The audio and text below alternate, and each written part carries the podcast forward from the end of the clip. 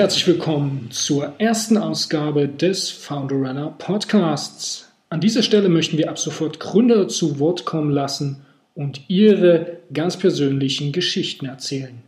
Den Anfang macht der Lego-König von Dresden, Christoph Blödner. Wir haben ihn besucht und mit ihm darüber gesprochen, wie er seit 2006 peu à peu seinen erfolgreichen Internethandel mit gebrauchten Legosteinen aufgebaut hat, der mittlerweile 20 feste Mitarbeiter beschäftigt. Außerdem haben wir ihn nach Tipps und Tricks für angehende Gründer gefragt und ihm seine neuesten Pläne fürs Geschäft entlockt. Ein Thema ist auch, warum er sich als erfolgreicher Unternehmer zusätzlich politisch in der FDP engagiert. Viel Spaß beim Zuhören euer Stefan. Das schon eine Weile her ist und da ich das ja auf, so auf meiner Seite noch nicht hatte, ähm, würde ich gerne noch mal zur Gründungsgeschichte ähm, kommen. Ähm, wie ist die Idee zu Prixi ähm, ursprünglich entstanden?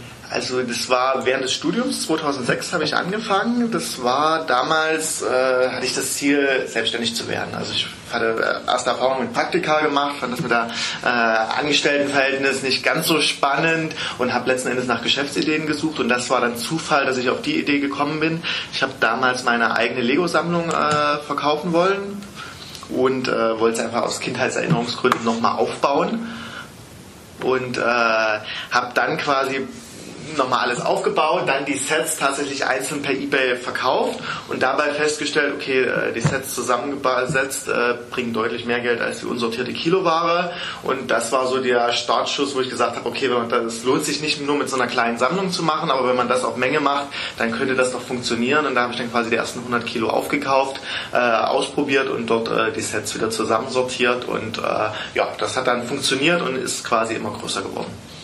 Und die Gründung, war die noch äh, neben dem Studium oder erst als das Studium abgeschlossen das war? Das war neben dem Studium. Also ich habe 2006 nebenberuflich gegründet und habe dann quasi nach Abschluss des Studiums äh, Anfang 2008 äh, hauptberuflich an, das direkt äh, umgewandelt quasi. Also zwei Jahre habe ich während des Studiums nebenbei das Ganze gemacht und dort die Zeit, die das Studium so einem lässt, äh, dafür genutzt, um es aufzubauen. Und dann habe ich äh, gesagt, okay, das müsste jetzt reichen und könnte funktionieren, dass ich dann direkt den Schritt gewagt habe und äh, nach dem Abschluss des Studiums das hauptberuflich weitergemacht habe.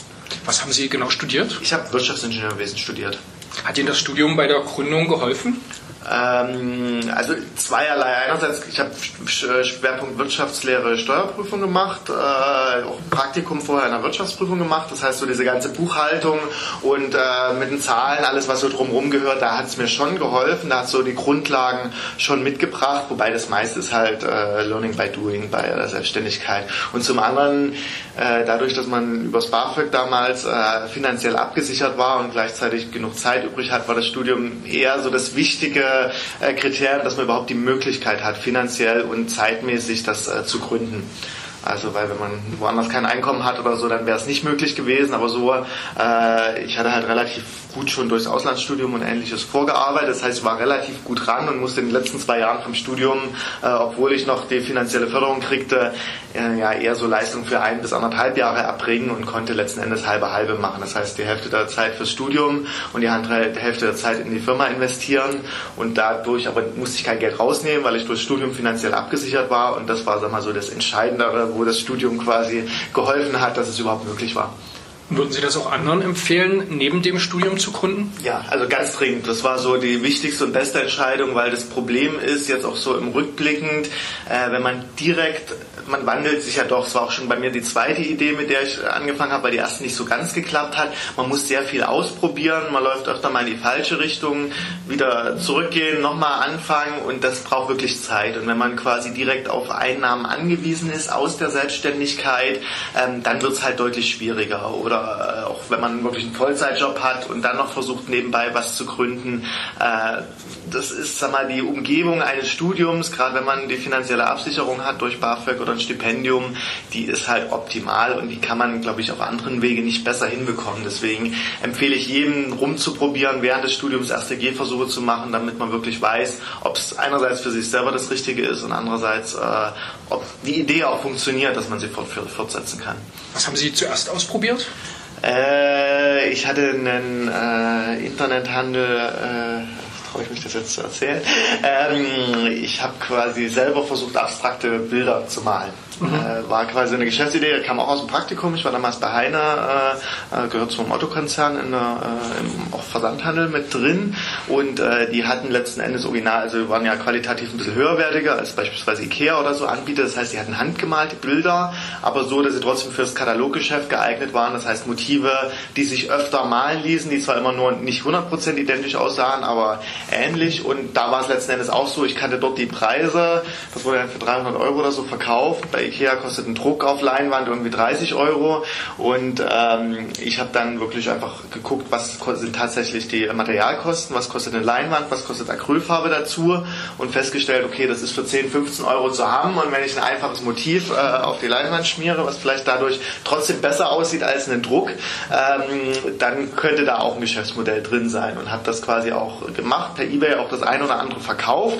Äh, Grundidee finde ich auch nach wie vor gut, da war eher das Problem dann der Lagerung. Ich habe es bei mir im Keller gelagert, es wurde feucht, äh, hatte keine professionelle Verpackung, die Pappe klebte dann irgendwann dran, dann war es nicht mehr verkäuflich. Also sag mal solche kleinen Probleme, die man dann so äh, hat. Und äh, das war dann halt Zufall während dieser Phase, dass ich dann auf die Lego-Idee gekommen bin und habe dann festgestellt, hoch mit den Legos, das könnte besser funktionieren und habe dann die andere Idee quasi sein lassen und bin voll und ganz auf die Lego-Steine äh, gewechselt. Was waren da die ersten Schritte auf dem Weg ins Lego-Geschäft? Ähm, einfach ausprobieren. Also meine Gründung, jetzt gerade wenn man es nebenberuflich macht, ist ja relativ unkompliziert. Einmal zum Ortsamt oder äh, was am Theaterplatz dort, äh, das Bürgerbüro, damals ich glaube 25 Euro die äh, Gründungskosten und dann konnte man loslegen und ähm, letzten Endes ja die ersten Sachen per Ebay einfach einkaufen, dass ich die ersten 100 Kilo habe und äh, dann anfangen zu sortieren, sukzessive, dann entwickelt sich quasi ein Schritt nach dem anderen. Man probiert aus, fängt, wann wasche ich die, wie wasche ich die Teile, da habe ich beispielsweise mal noch mit Handwäsche versucht, was nicht geklappt hat. Und äh, äh, wie baue ich mein Sortiersystem auf, wie sortiere ich am äh, effektivsten. Da probiert man letztlich viele aus. Und äh, ich habe sehr viel wirklich dann mit äh, mehr oder weniger Stoppuhr gearbeitet, geguckt, äh, ob das rentabel ist, wie lange brauche ich ein Kilo zum Sortieren, wie viel bringt mir das dann hinten raus, dass dann auch wirklich, ähm, man muss ja mal als Selbstständiger dann aufpassen, gerade wenn man so in einer neuen Idee überzeugt ist, dass man sich nicht irgendwie verrennt und äh, sag mal so zu viele Sachen ausblendet und äh, habe dann wirklich sehr viel, ja, wirklich genau nachgemessen, wie hoch ist der Zeitaufwand, um das hinzukriegen und lohnt sich das langfristig, wenn ich das auf größere Menge mache ja, so hat sich das dann sukzessive entwickelt. Haben Sie das erstmal von zu Hause aus gemacht oder hatten Sie gleich Räume? Äh, ich hatte einen Raum zur Verfügung gestellt bekommen, also da war ein leerstehender Raum, äh, dort wo ich damals noch nebenbei ein bisschen was gearbeitet habe und äh, den konnte ich äh, noch mit nutzen, sehr preiswert und äh, da hatte ich dann quasi entsprechend äh, mich auf 20 Quadratmeter war das oder so zum Ausprobieren die ersten drei Monate und danach hatte ich dann eine 40 Quadratmeter Geschäftsstelle direkt angemietet. Ach, das ging so schnell, also schon nach drei Monaten. Genau, da war äh, dann quasi schon. Genau, da stand dann noch der Raum zur Verfügung und äh, da habe ich dann gesagt, okay, das von Grundkosten, dadurch, dass ja auch trotzdem absehbar war, dass ich weiterhin selber davon mein, meine Arbeitsleistung quasi kostenlos weiterhin zur Verfügung stellen kann, wusste ich halt, dass da zumindest genug Geld rauskommt, äh, um wenigstens mal die Geschäftsstelle zu bezahlen. Und wann war, war bei Ihnen der Moment, wo Sie gesagt haben, ähm, Mensch, das läuft, also nicht nur sage ich mal, kurzfristig, sondern richtig, das kann langfristig ein gutes Geschäft werden, da kann ich richtig was aufbauen? Ähm, ja, das kam so sukzessive. Also man genau, das war schwierig. Wie waren also ich habe dann ja, es wurde immer größer, es funktionierte auch grundsätzlich. Die Frage war letzten Endes, ähm, wo dann noch die Entscheidung anstand, als ich dann Diplom abgeschlossen habe. Ähm, ich wusste, man kann jetzt notfalls davon leben, aber es hatte halt eine Größe mit zwei Minijobbern oder so, wo ich sag mal, jetzt ein Urlaub für mich oder ähnliches nicht drin gewesen wäre. Und wo die Frage war, kriege ich das Ganze auf eine Größe und kann, also vorher habe ich halt alle Arbeitsleistung reingesteckt, kein Geld rausgenommen, das heißt alles reinvestiert. Und in dem Moment, wo das Studium vorbei war, musste ich ein Stück weit was rausnehmen, um davon zu leben. Und die Frage war, bleibt trotzdem noch so viel Gewinn hängen, den ich weiter investieren kann, damit es größer wird und ich nicht irgendwann äh, da alleine in meiner kleinen Hinterhofklitsche äh, äh, vor mich hin, äh, naja, vegetiere ist übertrieben, aber äh, vor mich hin arbeite. Und das war so mal so die Frage und das Risiko, wo ich dann gesagt habe, okay, es sieht jetzt so gut vom Wachstum aus, das könnte klappen, dass ich es riskiere. Haben Sie irgendwelche Förderprogramme in Anspruch genommen? Ja, ich hatte damals von der SAB gab's, also es gab äh, damals noch diese aus der Arbeitslosigkeit, da war man noch zwei Tage arbeitslos und hat dann noch für ein halbes Jahr äh, die quasi auf Hartz-IV-Niveau äh, Gründungsförderung gekriegt. Das war ja im Zuge der IHG und so gab es damals ja noch ein paar Förderprogramme. Und dann gab es dieses so 20.000 Euro Gründerdarlehen der Sächsischen Aufbaubank. Das hatte ich noch in Anspruch genommen. Das waren so die beiden Programme. Ich weiß jetzt gar nicht, ob es die noch heutzutage gibt, äh, aber die haben mir damals geholfen. Also die würden Sie durchaus äh, positiv einschätzen? Genau, in meinem Fall war es äh, positiv. Ist immer die Frage, wie weit es dann Mitnahmeeffekte sind. Klar, gerade als fertiger, abgeschlossener Student, der dann kurz arbeitslos ist, damit er dann das Förderprogramm gibt, geht halt heutzutage, gibt es die halt auch dann nicht mehr. Aber für mich war es tatsächlich äh, eine Möglichkeit, wo ich nicht weiß, ob es sonst geklappt hätte. Gerade nochmal dann nochmal das halbe Jahr einfach die Grundsicherung zu haben äh, und weiter erstmal reinvestieren zu können, damit das Ganze weiter wachsen kann. Und wie schätzen Sie generell den Gründungsstandort Dresden ein? Ist das hier ein guter Ort, äh, um Unternehmen zu gründen? Also ich sehe es sehr, sehr positiv. Also man hat halt nach wie vor, gerade im Vergleich zu vielen anderen Städten, relativ äh, kostengünstige äh, Mieten. Also gerade jetzt hier im Gewerbebereich, wenn man ein bisschen, jetzt zum Beispiel hier in Gorbitz äh, schaut, da findet man halt wirklich preiswert Sachen, wo, wo als Internethandel ja der Standort egal ist, da braucht man ja nichts Repräsentatives irgendwie. Und da macht sich das schon sehr, sehr gut bemerkbar, dass halt einfach die Mieten deutlich niedriger sind. Personalkosten liegen auch noch in der Regel niedriger als äh, jetzt, weiß ich nicht, in München oder Berlin mittlerweile. Und äh, von daher ist es von den Kostenstrukturen, sag mal, in Deutschland, glaube ich, schon sehr gut. Und äh, ich bin sag mal, so ein bisschen skeptischer, was so dieses häufige über das äh, Umfeld, Startup-Umfeld, äh, wo habe ich da Treffen, wo dann Berlin als Szenestandort irgendwo äh, auftaucht. Da bin ich dann eher skeptisch, weil sag mal, ich bin sehr für mich alleine meinen Weg gegangen und empfehle das auch eher jedem, zu viel auf Veranstaltungen gucken, dort nochmal diskutieren. Da es ist sicherlich mal schön, so ein bisschen Feedback zu kriegen, aber letzten Endes darf man auch nicht zu viel auf das geben, was andere sagen, sondern muss wirklich seinen eigenen Weg finden, den selber durchsetzen und einfach umsetzen. Und das braucht einfach viel Arbeitszeit und äh, da weiß ich gar nicht, ob es so hilfreich ist, wenn man wie in Berlin dann äh, sich von äh, jeden Tag von irgendwelchen Startup-Veranstaltungen vom eigentlichen Geschäft ablenken lässt. Wie viele Leute haben Sie jetzt? Ähm, wir haben jetzt 20 Festangestellte und sechs Minijobber. Plus äh, arbeiten wir noch intensiv mit der Behindertenwerkstatt äh, zusammen. Da sind immer noch vier von der Behindertenwerkstatt vor Ort. Und dort gibt es dann nochmal eine Gruppe in Leuben bei der Behindertenwerkstatt, die dann auch nochmal dort für uns sortieren.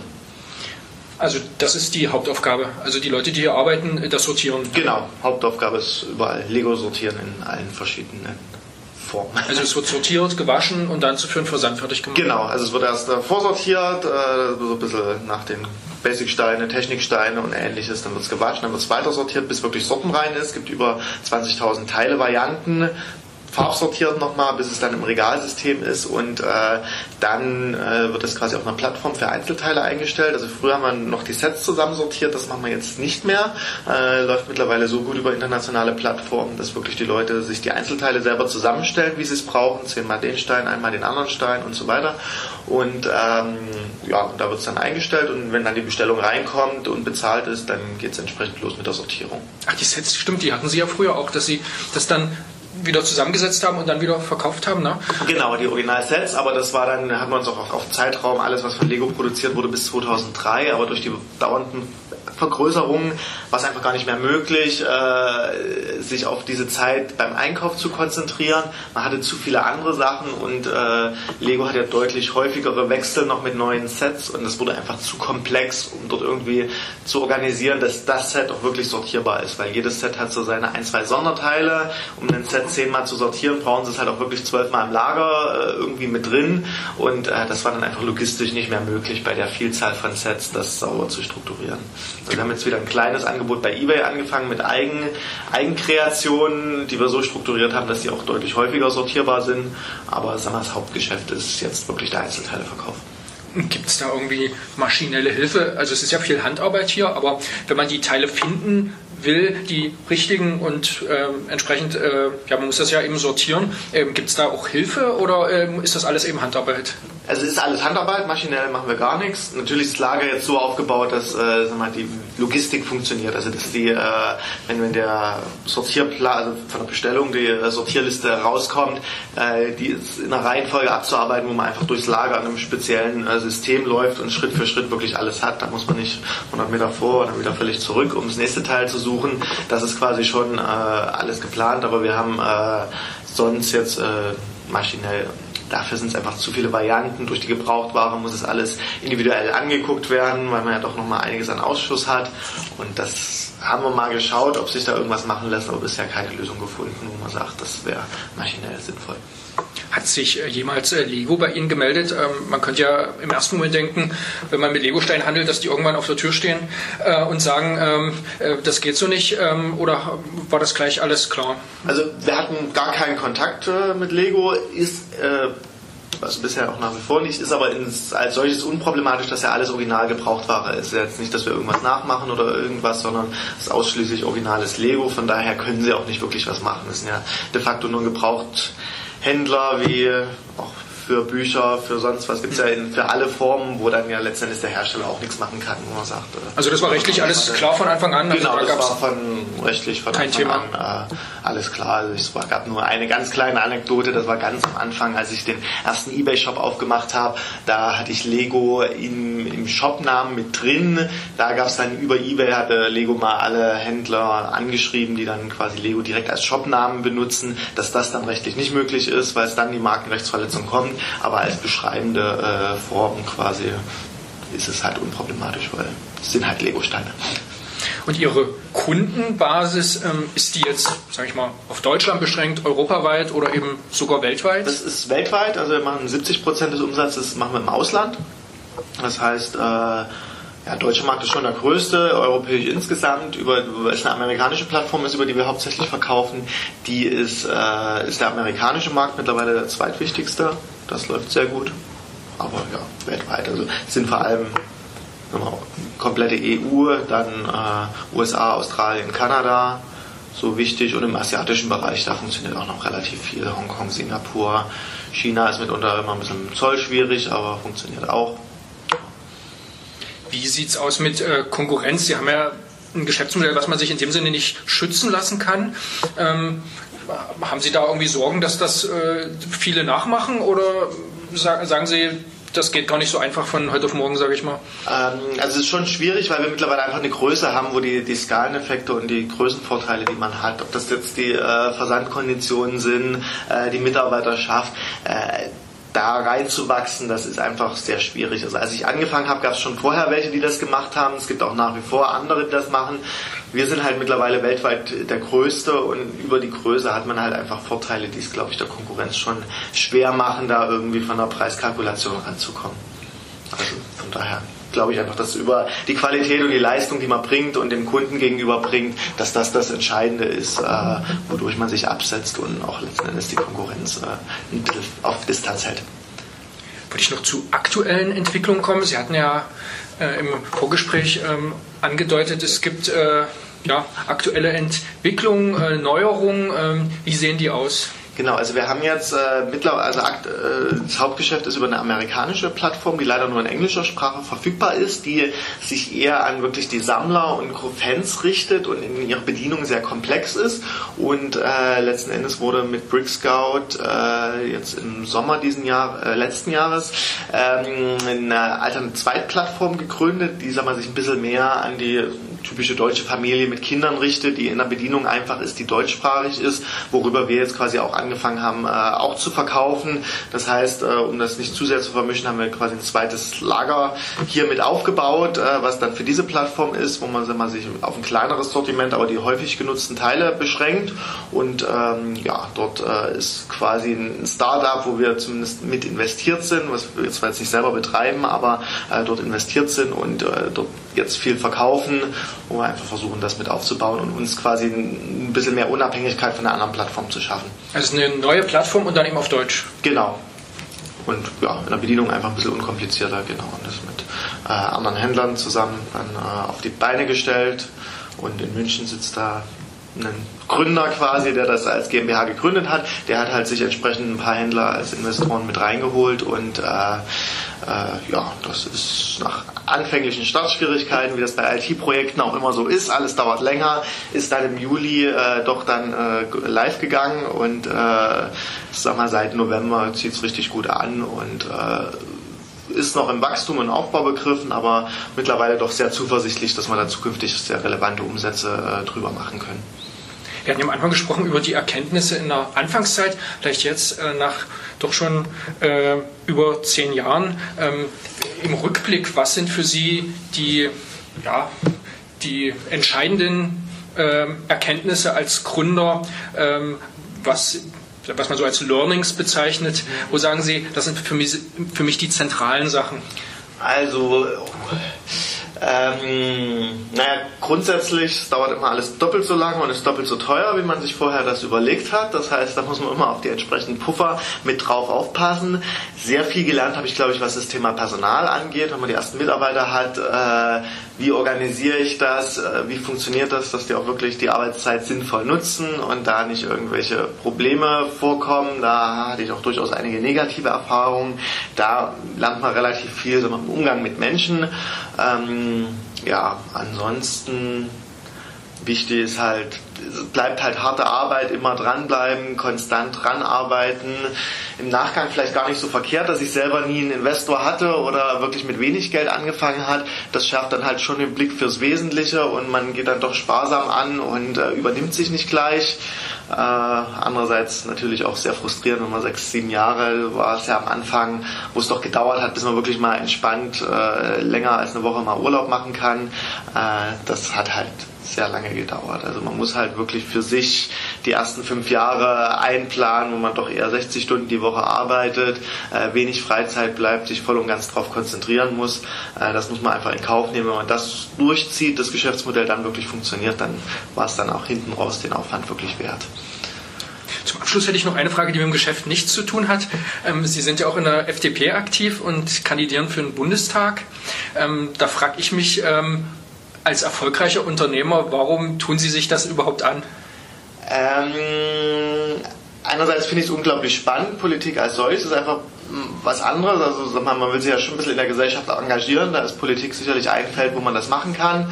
Äh, bin durch und durch äh, von meiner politischen Einstellung her liberal, weswegen ich mich seit jeher auch in der FDP engagiere und äh, bin halt sag mal als 17-Jähriger damals zu den Jungliberalen gekommen und da so reingewachsen, da viel gemacht und sage halt auch im Nachgang hinterher, ich habe auch viele Erfahrungen, die mir jetzt äh, als Unternehmer weiterhelfen. Die habe ich halt auch durch das Ehrenamt, was ich äh, in Studienzeiten in, bei den Jungliberalen Verein, auch damals noch äh, im anderen Studentenverein äh, beim VWI damals gemacht hatte. Äh, das hat mir halt unglaublich geholfen, weil man dort mit vielen Menschen zu tun hat, viele Sachen ausprobiert, Sachen mal organisiert und das sind halt alles Erfahrungen, die dann einem auch positiv hier mithelfen.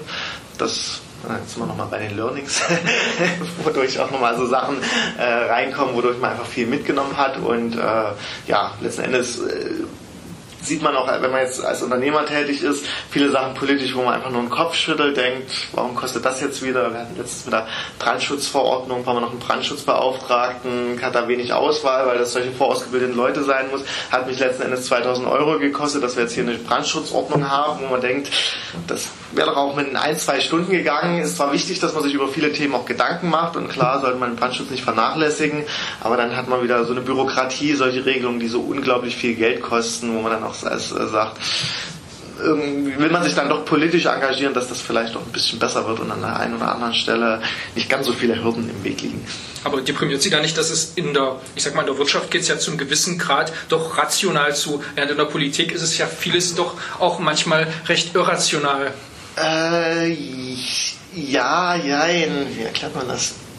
Ähm,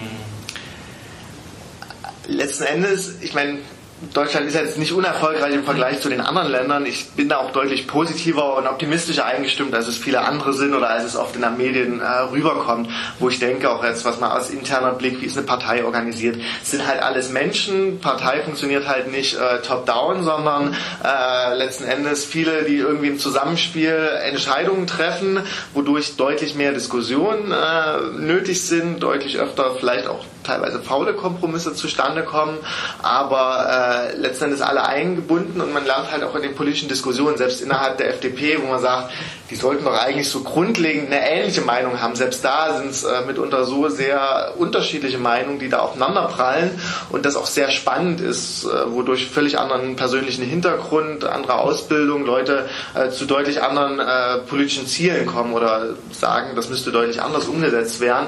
Und ich finde, dass das eher auch äh, eher positiv ist, dass dort äh, sehr viele äh, Sachen aufeinandertreffen und man auch andere Erfahrungen kriegt. Klar, es ist eine völlig andere Arbeitsweise als in einer Firma, wo ich entscheide, das passiert und fertig, äh, aber äh, gleichzeitig halt auch unglaublich spannend, wie man halt letzten Endes ein Land mit 80 Millionen äh, das Ganze organisiert, dass sich jeder irgendwo wiederfindet und klarkommt und äh, deswegen ja, finde ich auch diese ganzen Diskussionen, die als Außenstehender auch öfter mal anstrengend äh, herkommen oder wirken, äh, durchaus wichtig und sinnvoll, dass sie stattfinden, weil es halt einfach zu viele verschiedene Menschen sind, die da irgendwie aufeinandertreffen. Also das heißt, Sie treten auf jeden Fall auch bei der Stichwahl, die ja wegen Formfehlern wiederholt werden genau. muss, gegen Holger Zastro auf jeden Fall wieder an? Also ich trete auf jeden Fall wieder an. Ich bin ja eigentlich schon gewählt Stimmt. und hoffe natürlich jetzt, dass das äh, einfach nur von Mitgliedern bestätigt wird. Wissen wir jetzt nicht, ob es wieder eine äh, Gegenkandidaten gibt oder ob das diesmal durchgewunken wird. Äh, das wird sich zeigen. Aber äh, ja, ich würde sehr gerne die Direktkandidatur in Dresden für die FDP übernehmen, für den einen Wahlkreis und hoffe, dass das tatsächlich klappt. Alles klar, gut, dann sind wir schon am Ende des Gesprächs. Dann vielen Dank, dass Sie sich die Zeit genommen haben. Waren spannende Einblicke. Ja. Ja, vielen Dank.